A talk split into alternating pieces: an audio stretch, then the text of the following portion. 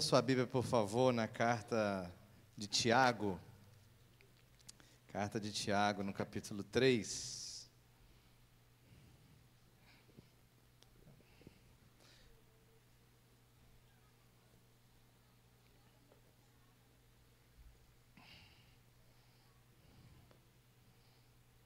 Carta de Tiago, no capítulo 3, eu quero trazer uma palavra bem objetiva para os irmãos nessa noite mas que eu tenho certeza que pode, pode significar uma virada na sua vida espiritual.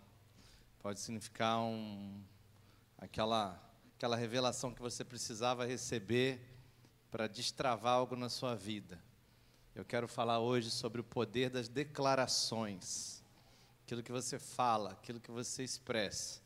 Eu quero começar então por esse texto e nós vamos caminhar por outros textos, mas a Bíblia diz em Tiago 3, a partir do verso 2, diz assim: Todos tropeçamos de muitas maneiras. Se alguém não tropeça no falar, tal homem é perfeito, sendo também capaz de dominar todo o seu corpo. Quando colocamos freios bo na boca dos cavalos para que eles nos obedeçam, podemos controlar o animal todo. Tomem também como exemplo os navios, embora sejam tão grandes e impelidos por fortes ventos, são dirigidos por um leme muito pequeno, conforme a vontade do piloto. Semelhantemente, a língua é um pequeno órgão do corpo, mas se vangloria de grandes coisas. Vejam como um grande bosque é incendiado por uma simples fagulha. Assim também a língua é um fogo é um mundo de iniquidade, colocado entre os membros do nosso corpo, contamina a pessoa por inteiro. Incendeia todo o curso de sua vida, sendo ela mesma incendiada pelo inferno. Toda espécie de animais, aves, répteis e criaturas do mar doma-se e é domada pela espécie humana. A língua, porém, ninguém consegue domar. É um mal incontrolável, cheio de veneno mortífero. Com a língua bendizemos ao Senhor e Pai e com ela amaldiçoamos os homens, feitos à semelhança de Deus. Da mesma boca procedem bênção e maldição. Meus irmãos, não pode ser assim. Acaso pode sair água doce e água amarga da mesma fonte? Meus irmãos, pode uma figueira produzir azeitonas ou uma videira figos? Da mesma forma, uma fonte de água salgada não pode produzir água doce. Que o Senhor aplique a Sua palavra aos nossos corações, amém? Tiago nos apresenta então uma grande preocupação aqui, irmãos. Uma das áreas mais importantes da nossa vida, a língua, o falar, o proclamar, o declarar. Aquilo que sai, alguns dizem, não volta mais. Você falou, descreveu, dá para apagar. Falou, não apaga mais. Você sabe que somos julgados por nossas palavras, seremos julgados pelo que dissermos, por nossas declarações. O que dizemos tem muito valor, tem um valor imensurável. Por isso nós precisamos aprender o valor, precisamos vigiar nossas palavras, mais do que apenas contê-las, saber usar a língua da forma que o nosso Deus deseja. Saber usar a sua língua da forma que o nosso Deus deseja. Tiago então nos alerta para alguns perigos do mau uso da língua aqui no texto que nós lemos. Nós precisamos estar atentos ele vai dizer para nós que quem não domina a sua língua perde o controle de toda a sua vida. Quem não domina a sua língua, no verso 2 ele diz: se alguém não tropeça no falar, tal homem é perfeito, sendo também capaz de dominar todo o seu corpo. Veja, amados, você tem capacidade de dominar o seu corpo. Essa capacidade está na habilidade de não tropeçar no falar. Ele diz: se você não tropeça no falar, todo o seu corpo é dominável mas um corpo indomável vem de uma fala descontrolada. Sabe, pessoas que falam demais geralmente têm a sua vida em descontrole, não sabem para onde estão indo, só apenas falam, falam e falam. Tive um parente que ele dizia para mim: Ah, eu vou ser isso, vou ser aquilo, vou fazer isso, vou fazer aquilo. Cada vez que ele encontrava comigo, ele falava que ia fazer uma coisa. Ele já ele foi todas as profissões ao mesmo tempo, mas só falava, descontroladamente. A Bíblia declara, queridos, que a perfeição é alcançada quando não tropeçamos na fala. Quando nossa fala não nos leva ao tropeço. Você já viu quando você tropeça naquilo que você mesmo disse? É horrível. Para consertar dá um trabalhão. Tem que pedir desculpa, tem que pedir perdão. tem que se, se reparar, tem que convencer que não foi bem aquilo que você quis dizer. É muito ruim quando percebemos que, poxa, se eu pudesse voltar no tempo eu voltava, não teria dito isso. Casamentos acabam por causa de falas descontroladas. Namoros, pessoas perdem empregos por causa de falas descontroladas. Ele diz: você precisa controlar o que você diz, porque aí você vai controlar toda a sua vida. Quem não domina a sua língua, Tiago vai dizer que não sabe para onde está indo. O texto diz, nos versos 3 e 5, que os freios dos animais e os lemes dos navios, apesar de serem pequenos, mudam a direção para onde eles estão indo. Na verdade, que menosprezar o tamanho da língua não tira dela o seu poder. Ela tem poder de dizer para onde você está indo. A língua é um pequeno órgão, mas ela se vangloria de muitas coisas. É pela sua fala que um casamento acaba, é pela sua fala que um namoro começa, é pela sua fala que o seu emprego é garantido numa entrevista, é por uma fala que você é demitido, é por uma declaração errada na frente de um juiz que uma testemunha acaba com um réu. É, pelo, é por uma palavra que escapole de nossas bocas que muitos danos vão precisar ser reparados. Se você fala com domínio sobre sua fala, se você anda com domínio sobre sua fala, você sabe para onde você está indo. Pegue uma pessoa, um adolescente, compare. Um adolescente que só sabe xingar, só sabe brincar, só sabe falar bobagem, só sabe se divertir. Pergunte para onde ele está indo. Ele não sabe para onde ele está indo. Para onde você está indo? Quais são os seus planos? Eu não sei, eu só falo besteira. O tempo inteiro. Agora converse com uma jovem centrada, concentrada, fala mansa, direcionada, fala pouco, mas quando fala, fala bonito. Pergunte para ela onde ela está indo. Eu estou indo cursar minha faculdade. Eu estou indo casar com um homem de Deus. Eu estou indo ter uma vida onde eu serei amiga de Deus por todos os meus dias. Olha a diferença de uma pessoa com a fala centrada e uma pessoa com a fala descontrolada. Tiago vai dizer para nós, em terceiro lugar, que se você não domina a sua língua, alguém vai dominá-la por você. Se você não domina a sua língua, o nosso texto ressalta isso, como uma fagulha pode incendiar toda uma floresta, a língua pode fazer um estrago semelhante. A Bíblia diz que a língua incendeia o curso da vida. E mais, que a língua é incendiada pelo inferno. Veja que perigo, uma das maiores covardias que existe que é a difamação, não é verdade? É quando alguém difama alguém pelas costas, fala que aquela pessoa está presente, não é à toa que na gíria as pessoas dizem que isso é queimar a pessoa, né? Queimação. Vem desse texto, porque a língua está em chamas em chamas do inferno. E se a língua é dominada pelo inferno, ela não só coloca a vida em chamas, mas todo o corpo em chamas. Veja que eu estou falando do mau uso da língua, mas nós temos o bom uso da língua. Veja o bom uso da língua. O bom uso da língua vai dizer que a vida está nas nossas palavras. Veja, querido, com a nossa boca, a gente, as pessoas ficam alternando entre bênção e maldição. Foi o texto que acabamos de ler. Isso é terrível, a Bíblia diz, não pode ser assim. Você precisa escolher com o que que você vai usar a sua língua. Que fruto que vai produzir? São frutos amargos ou frutos doces? São águas salgadas ou águas doces? A palavra de Deus nos dá um ultimato. Tiago diz para nós nessa noite: se posicione. O que você vai dizer? O que você vai falar? Deus não gosta de água morna, diz lá no livro do Apocalipse. Ele quer saber o que você vai produzir com o que você diz. A palavra de Deus no livro de Provérbios, no capítulo 18, no verso 21, diz que a vida e a morte estão no poder da língua. A vida e a morte estão no poder do que dizemos. Pastor, então como saber usar bem minhas palavras? Como usar minha língua para a vida? Porque a vida está nas nossas palavras. Você se lembra como a tentação de Jesus foi? Jesus sofreu a tentação no deserto. Como foi a reação de Jesus quando ele sofreu a tentação no deserto? O Senhor Jesus falou, ele não pensou. Ele não ficou pensando, ele falou, ele colocou para fora, falou com o diabo sobre a palavra. Em Lucas 4,4 ele responde, está, diz assim: Jesus respondeu, Jesus declarou, Jesus falou, e disse: está escrito, nem só de pão viverá o homem, citando Deuteronômio 8,3.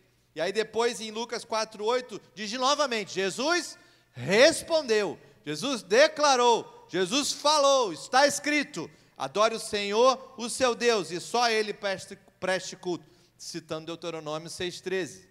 Depois em Lucas 4,12, novamente, Jesus respondeu: Dito está, não ponha o Senhor, o seu Deus, à prova, citando Deuteronômio 6,16. O Senhor Jesus, veja que, que ele fala, ele declara, ele usa o poder da sua palavra e da sua declaração para vencer a tentação. Veja, querido, que Tiago dedicou um capítulo inteiro de sua pequena carta para falar desse assunto, para falar da língua. E ele vai dizer: tropeçamos em muitas coisas, mas se você não tropeça no que você fala, você está muito perto da perfeição, você é varão perfeito. Então eu quero propor algo aqui nessa noite. Vamos falar juntos? Vamos fazer alguns testes declaratórios aqui? Repita comigo assim: eu decidi que eu vou falar o que é verdade. Eu vou declarar a verdade. Querido, declarar a verdade, falar o que é verdade. Você é bombardeado, metralhado o tempo inteiro pelo, pelo inimigo falando mentiras no seu ouvido. O tempo inteiro a nossa carne tendenciosa para o pecado dá ouvidos ao inimigo, dizendo que ah, aqui nada, ah, é assim mesmo, ah, não tem solução. Ah, sua família é assim mesmo. Ah, seu marido nem tenta. Ah, seu filho esquece. Ah, essa célula fecha. Ah, esse discipulado joga para outra pessoa. Muda de rede, muda de igreja, muda de roupa, muda de time. Toda hora fica mandando você mudar, você desistir. São inimigos. Veja, querido, eu decidi que eu vou falar o que é verdade. Sabe, muitas pessoas têm dificuldade em declarar na sua vida aquilo que ainda não existe. Ficam, parece tolice, parece bobeira. Como é que eu vou declarar algo em minha vida que ainda não existe? Parece algo tolo, mas não é não. Não é algo tolo não.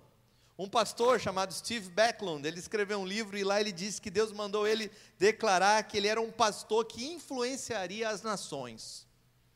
E ele ele disse para Deus naquela oração dele que ele não iria dizer isso e declarar em voz alta antes daquilo acontecer. Eu não vou declarar que eu sou um pastor que influencia as nações, porque eu sou um pastor de uma igreja local pequena no interior dos Estados Unidos. E Deus disse para ele que não era assim que funcionava. Ele não ia ser um pastor que influenciaria as nações enquanto ele não soubesse declarar aquilo. Primeiro ele precisava crer naquilo para que aquilo acontecesse. E para crer naquilo, ele precisaria ouvir aquilo. Por quê? Porque a fé vem pelo ouvir. Você só vai crer quando você declarar. Não tem como crer sem declarar. Com a boca se faz confissão. Você precisa declarar para você crer, para você ouvir. Você só crê naquilo que ouve. Por isso pregadores sobem no púlpito para fazer o quê? Declarar. A gente só vem aqui fazer isso, declarar a palavra de Deus, para que isso chegue no coração de você e você consiga ouvir. Você consiga crer. Você só crê naquilo que ouve. Tem gente que diz: Ah, minha melhor pregação é a minha vida. Sim, o seu testemunho é muito importante, mas essa não é a sua melhor pregação. A sua melhor pregação é quando você prega, é quando você fala, é quando você abre a boca para se posicionar e falar: Eu sei em quem tenho crido. Jesus, Filho de Deus. Vivo está. Eu creio. Ah, mas século 21, não interessa, eu creio. Eu prego, eu falo. Não se esconda atrás disso, que você precisa falar para crer. Está escrito em 2 Coríntios 4,13: Cri, por isso eu falei. Com esse mesmo espírito de fé, nós cremos e por isso falamos. Veja que a fé te leva a declarar, te leva a falar, e a fala realimenta, retroalimenta a sua fé. O que, que aquele homem fez? Começou a declarar dentro do seu quarto que ele é um pastor que influenciaria as nações. E não é que nós estamos aqui hoje, a 15 mil quilômetros dele, falando dele. Nós estamos aqui hoje no Rio de Janeiro falando dele. Ele está ou não está influenciando as nações? Ele eu acho que nunca veio aqui. Mas nós estamos aqui falando dele. Querido, deixa eu te fazer uma pergunta. Você espera uma árvore, uma laranjeira, dar fruto para chamá-la de laranjeira? Você espera uma macieira da maçã para chamá-la de macieira. Você espera uma bananeira da banana para chamá-la de bananeira. Querido, a sua identidade não vem do que você faz ou produz. A sua identidade vem do que você foi criado para fazer. Deus te criou para produzir alguns frutos que você ainda não deu, mas você já pode começar a declarar. Você já pode começar a falar. Aquela árvore foi criada para dar laranja pera, docinha, maravilhosa, mas ela não se torna laranjeira quando você vê a laranja. Não, ela se torna laranjeira no momento que ela brota. No momento que você brotou em Cristo Jesus, Ele já determinou os frutos que você daria. Você já está destinado, Ele já te deu talentos nas mãos, para você dali produzir frutos. Uma muda de laranjeira, guarda nela um potencial para muitas e muitas laranjas. Você não me chamaria de louco se eu dissesse isso. Mas com você, qual é a dificuldade? Você guarda em você um potencial, como disse Paulo Mazzoni quando esteve aqui, para muitos e muitos Jesuses. Você tem Jesus dentro de você, você pode criar novos filhos de Deus, novos discípulos de Jesus, novos cristãos, Jesus em miniaturas. Você tem potencial para isso. Por que eu não posso te chamar de mãe de multidões? Por que não? Porque a sua célula ainda está pequena? Porque você não evangelizou ninguém ainda? Você foi criado por louvor da glória de Deus. E eu posso declarar sobre a tua vida que o melhor de Deus ainda está por vir sobre você. Eu posso declarar sobre a tua vida que muita gente vai louvar a Deus por causa da sua vida. Porque você existiu na vida deles. Amém?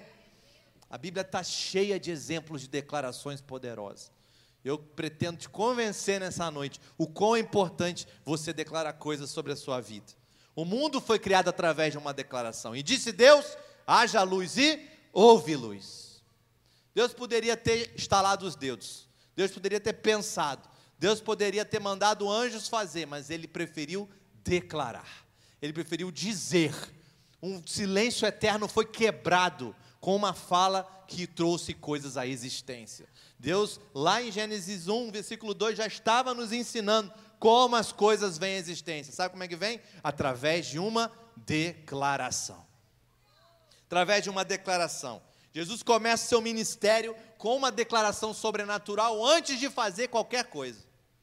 Antes de realmente ele ser o Jesus de Nazaré que nós conhecemos, ele entra na sinagoga, pega o rolo do livro de Isaías e ele declara sobre si mesmo, antes de tudo acontecer: O Espírito do Senhor está sobre mim, porque ele me ungiu para pregar boas novas aos pobres. Não pregou ainda, mas vai pregar. Ele me enviou para proclamar a liberdade aos presos. Ainda não proclamou, mas vai proclamar. Antes de começar, recuperação de vista aos cegos, ele declara, e depois ele abre o olho de vários cegos.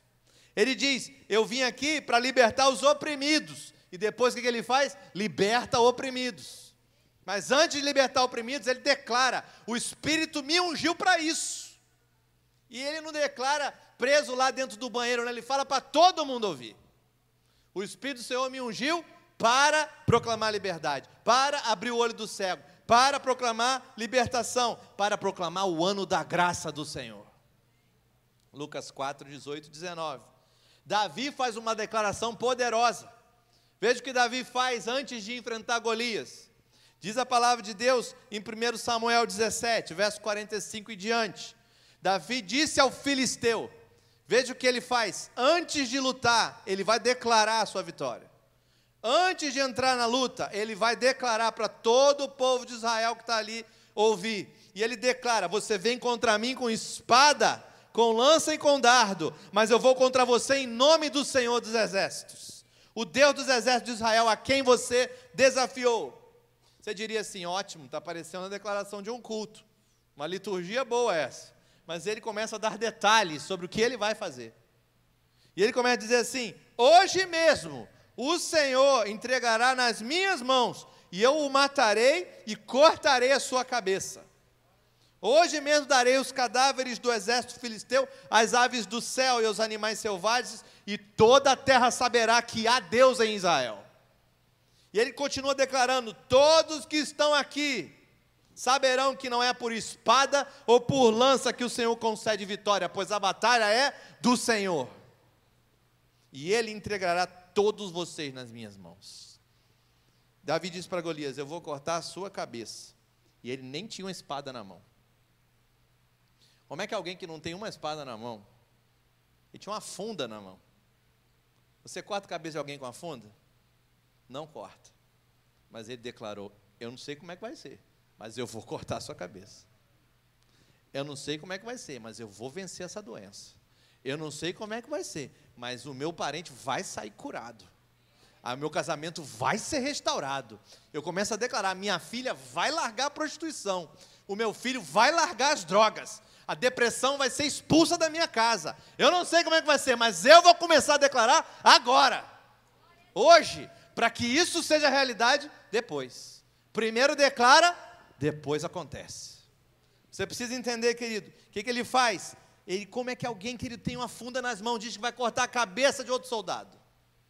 Só alguém que tem uma declaração de fé vinda do Espírito Santo. O centurião diz para Jesus: O senhor não precisa entrar na minha casa.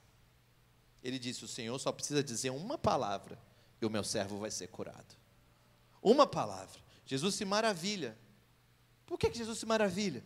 E diz: Enfim, esse homem romano entendeu como funciona. Ele entendeu como é a lógica do milagre. Ele diz: você não precisa ir lá, você só precisa declarar. Você declara. E o centurião diz assim: basta declarar daqui mesmo. O, centurião, o centurião Jesus olha para ele e fala: É assim? O centurião fala: É, é assim mesmo, porque é assim que acontece com meus soldados. Eu digo para eles: vá para lá, eles vão para lá. Eu digo: vem para cá, eles vêm para cá. Eu sei o que é ter autoridade. O Senhor tem autoridade o romano encontra autoridade em Jesus.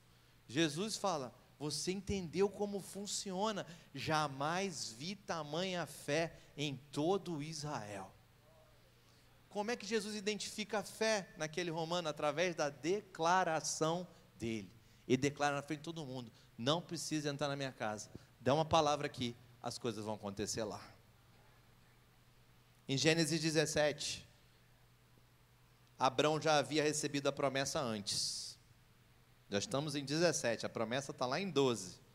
Conte as estrelas, conte a areia do mar, assim será a sua descendência. Mas agora ele tem um encontro, um novo encontro. E Deus muda o seu nome. E diz assim: Sabe, Abraão, já faz, demorou 25, né? Mas já faz 24 anos que eu te fiz a promessa. E você não teve coragem de declarar ainda aquilo que eu te prometi. Então, quer saber? Eu vou mudar teu nome. Vou mudar teu nome, que agora toda vez que você se apresentar para alguém, você vai declarar a minha promessa para alguém. E então o Senhor chega para Abraão e fala assim: Vou mudar seu nome de Abrão, pai exaltado, para Abraão, pai de multidões. Queridos, demora um ano, eu vou dizer menos de um ano, três meses, porque um ano depois Isaac nasce ele começa a declarar a promessa de Deus. Como? Falando o próprio nome. Ele muda o nome. Por que, que o Senhor Jesus muda o nome de Pedro e fala: Não, Simão não está legal, vai ser agora é Pedro. Rocha, fundamento, não cai tão fácil, não quebra tão fácil. Começa a dizer para todo mundo que seu nome mudou, ô moço inconstante. Porque agora você não é mais inconstante, você agora é uma rocha. Comece a dizer o seu novo nome, porque aquilo vai se tornar uma realidade na sua vida. Veja, queridos, 24 anos esperando a promessa se cumprir, mas quando ele começa a declarar que ele era Abraão, pai de multidões, Isaac, seu filho, veio e nasceu um ano depois. Se contar com os nove meses de gravidez, faltou, só precisou declarar por três meses. Veja o poder de uma declaração. Quantos estão me entendendo? O poder de uma declaração. Nós precisamos entender, querido. Sabe por quê? O apóstolo Paulo diz na segunda carta aos Coríntios, verso, capítulo 10, verso 4: Porque as armas da nossa milícia não são carnais, mas sim poderosas em Deus para destruir fortalezas. Destruindo o que? Conselhos e toda altivez que se levanta contra o conhecimento de Deus, e levando cativo todo entendimento a obediência de Cristo, levando cativo todo o seu entendimento. Né? Põe uma algema no seu entendimento e leva, entrega para Cristo. Agora meu entendimento é teu, eu penso como o Senhor. Uma coisa é crer em Jesus, outra coisa é crer como Jesus. Né? Jesus já declarava e já via acontecer. Então, o nível mais alto de guerra espiritual é levar o seu entendimento cativo. Veja em Juízes 6, Gideão não sabe quem ele é. Ele está escondido, você conhece a história, ele está amedrontado, então o anjo aparece e faz uma declaração a respeito dele. O anjo chega e diz, abre a boca e diz: Homem valoroso. Homem valoroso, está em Juízes 6,12. Apareceu Gideão e ele disse: O Senhor está com você, poderoso guerreiro. Pronto, uma declaração. Quando ele encontra com Maria, Gabriel diz o quê? Bem-aventurada. Pronto, feita a declaração. Agora vai acontecer: o Espírito virá sobre ti e você conceberá o Filho do Deus Altíssimo. Pronto, a declaração foi feita, agora o milagre vem. Você precisa entender isso, querido. Ele ouve aquilo, Gideão, e depois disso passa a viver uma experiência de um homem valoroso. Ele escutou algo que parecia ridículo à primeira vista, mas de repente ele começa a modelar e destruir fortalezas na sua mente, os argumentos contra a vitória que já lhe estava reservada pela palavra que o anjo lhe deu. Sabe, querido, eu não quero aguardar um anjo chegar até mim para declarar algo sobre mim. Senhor Jesus, não precisa mandar anjo. Eu tenho a tua palavra, eu tenho as tuas promessas. Eu já posso começar a declarar coisas sobre a minha vida. Posso ou não posso, irmãos? Amém? Eu já posso fazer isso. Veja, queridos, minha identidade muda declarando a verdade. As fortalezas em minha mente são derrubadas. E eu começo a experimentar aquilo que foi declarado sobre a minha vida. Declarações, queridos, são as maiores chaves, uma das maiores chaves para uma virada na sua vida. Uma das maiores chaves. Você tem que começar a chegar em frente ao seu espelho pela manhã e começar a declarar as verdades de Deus sobre a sua vida. Sabe, quando seus filhos se adormecerem, declarar verdades lá no quarto deles quando seu marido chegar e dormir, declare verdade sobre ele. Traga a existência pela fé que você tem, colocando para fora, verbalizando aquilo que você declarou. Como faço isso na prática? Como usar o poder das declarações para alcançar essa tal virada? Ora, você precisa conhecer o livro das promessas. Você precisa conhecer o que está reservado para você. Você pode listar algumas promessas que o Pai te deu na palavra dele. Vamos fazer um teste? Vou dar algumas declarações para vocês aqui que vocês podem usar à vontade. Filipenses 4,13. Tudo posso naquele. Vocês conhecem, né? Tudo posso naquele que me fortalece. Pronto, se você conhece tanto, por que você não declara mais isso? Você conhece de cor. Tudo posso naquele que me fortalece. 4,13. Se você for para o 19, está aí uma baita declaração para você. E o meu Deus suprirá todas as necessidades de vocês, de acordo com as suas gloriosas riquezas em Cristo Jesus. Uma boa declaração para você fazer na sua casa, ou não é? Essa é das boas. Filipenses 1,6. Pronto, pega a carta aos Filipenses começa a declarar. Tá bom. Filipenses 1,6. Eu estou convencido de que aquele que começou a boa obra em vocês vai completá-la até o dia de Cristo Jesus. É uma boa declaração, não é? Você pode declarar, assim como o apóstolo Paulo declarou para Timóteo, porque eu sei quem tenho crido e é poderoso para guardar o meu tesouro até o dia final. Você pode declarar, declare a palavra de Deus sobre a sua vida. Declare o que o próprio Jesus disse. O próprio Jesus disse sobre vocês. Ei, o ladrão veio roubar, matar e destruir, mas eu vim para que tenha vida e vida em abundância. Eu declaro sobre a minha vida a abundância de Jesus.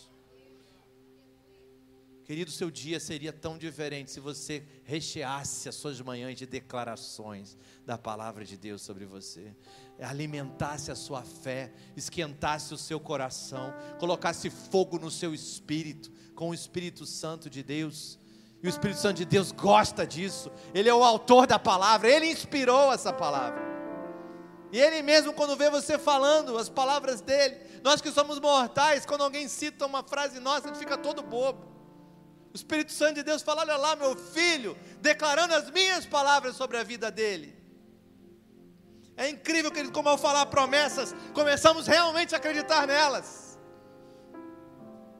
Porque Ele vai dizer para você: Ei, eu sou, eu sou aquele que está contigo todos os dias.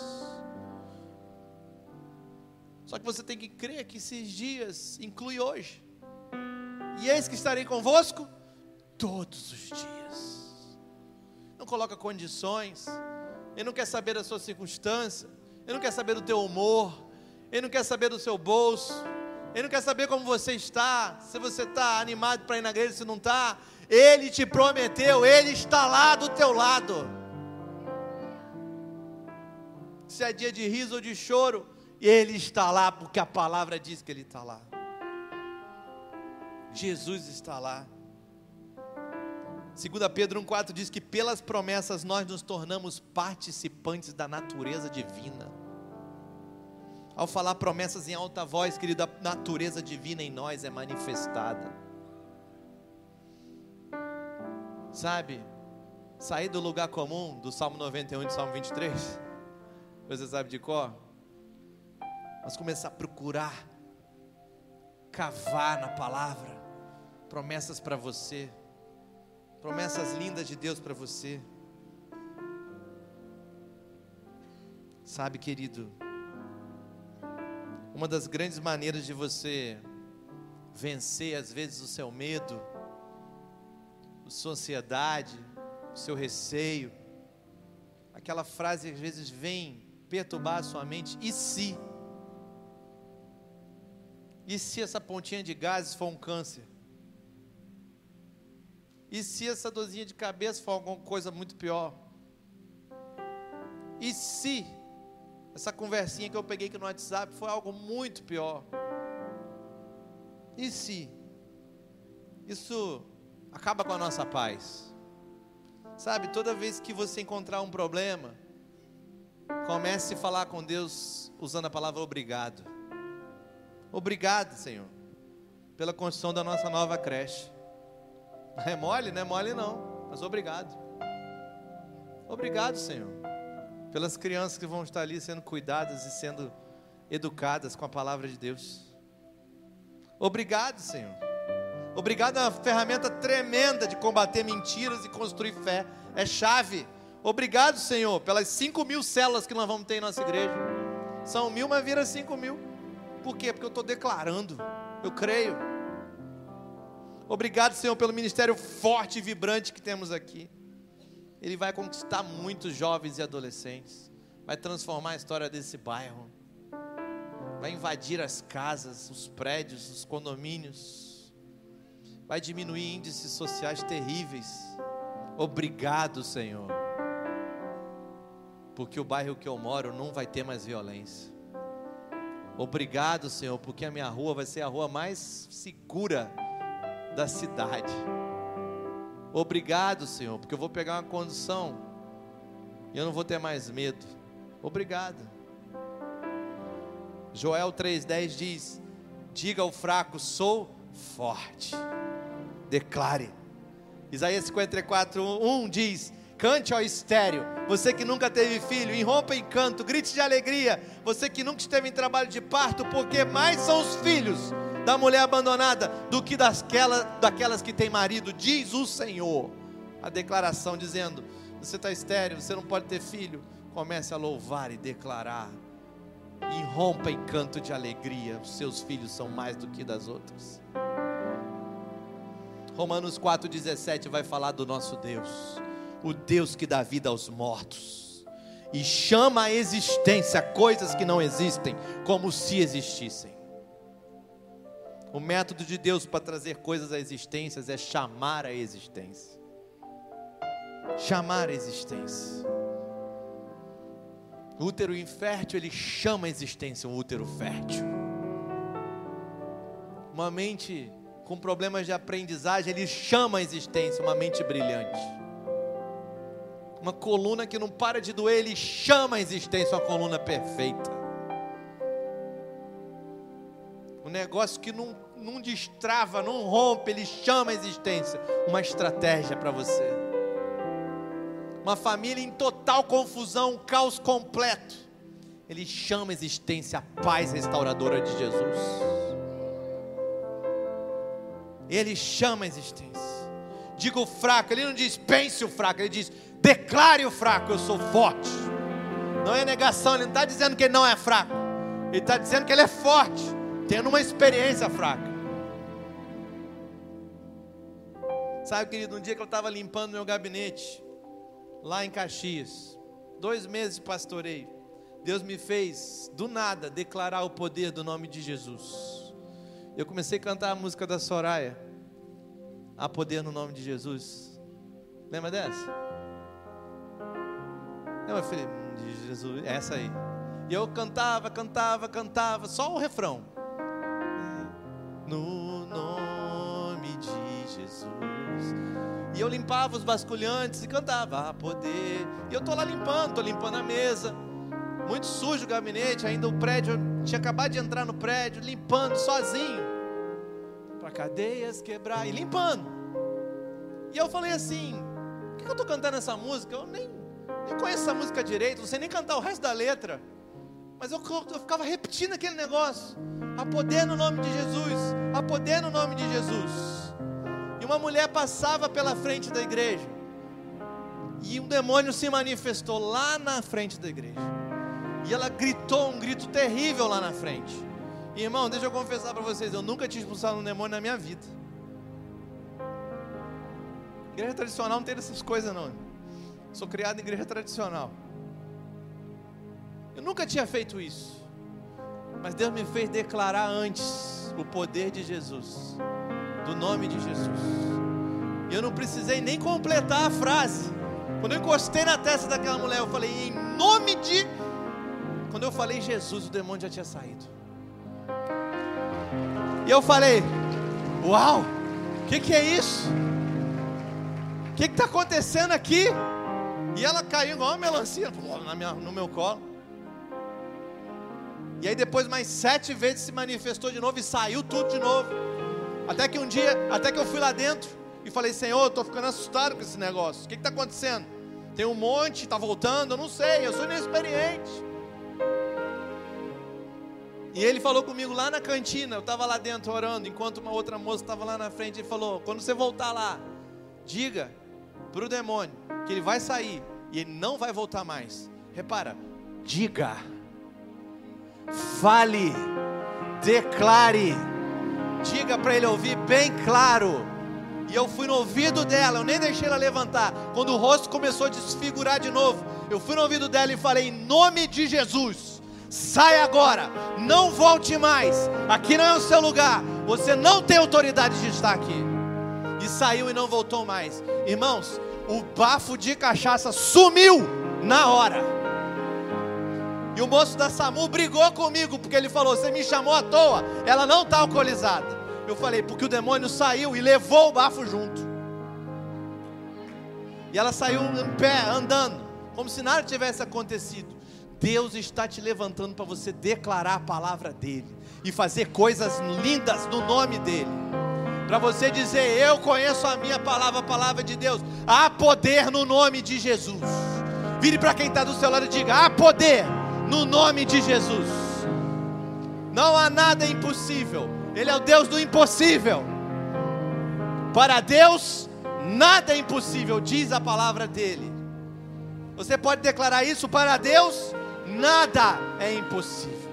Há poder no nome de Jesus, há poder no sangue de Jesus, Salvador e restaurador.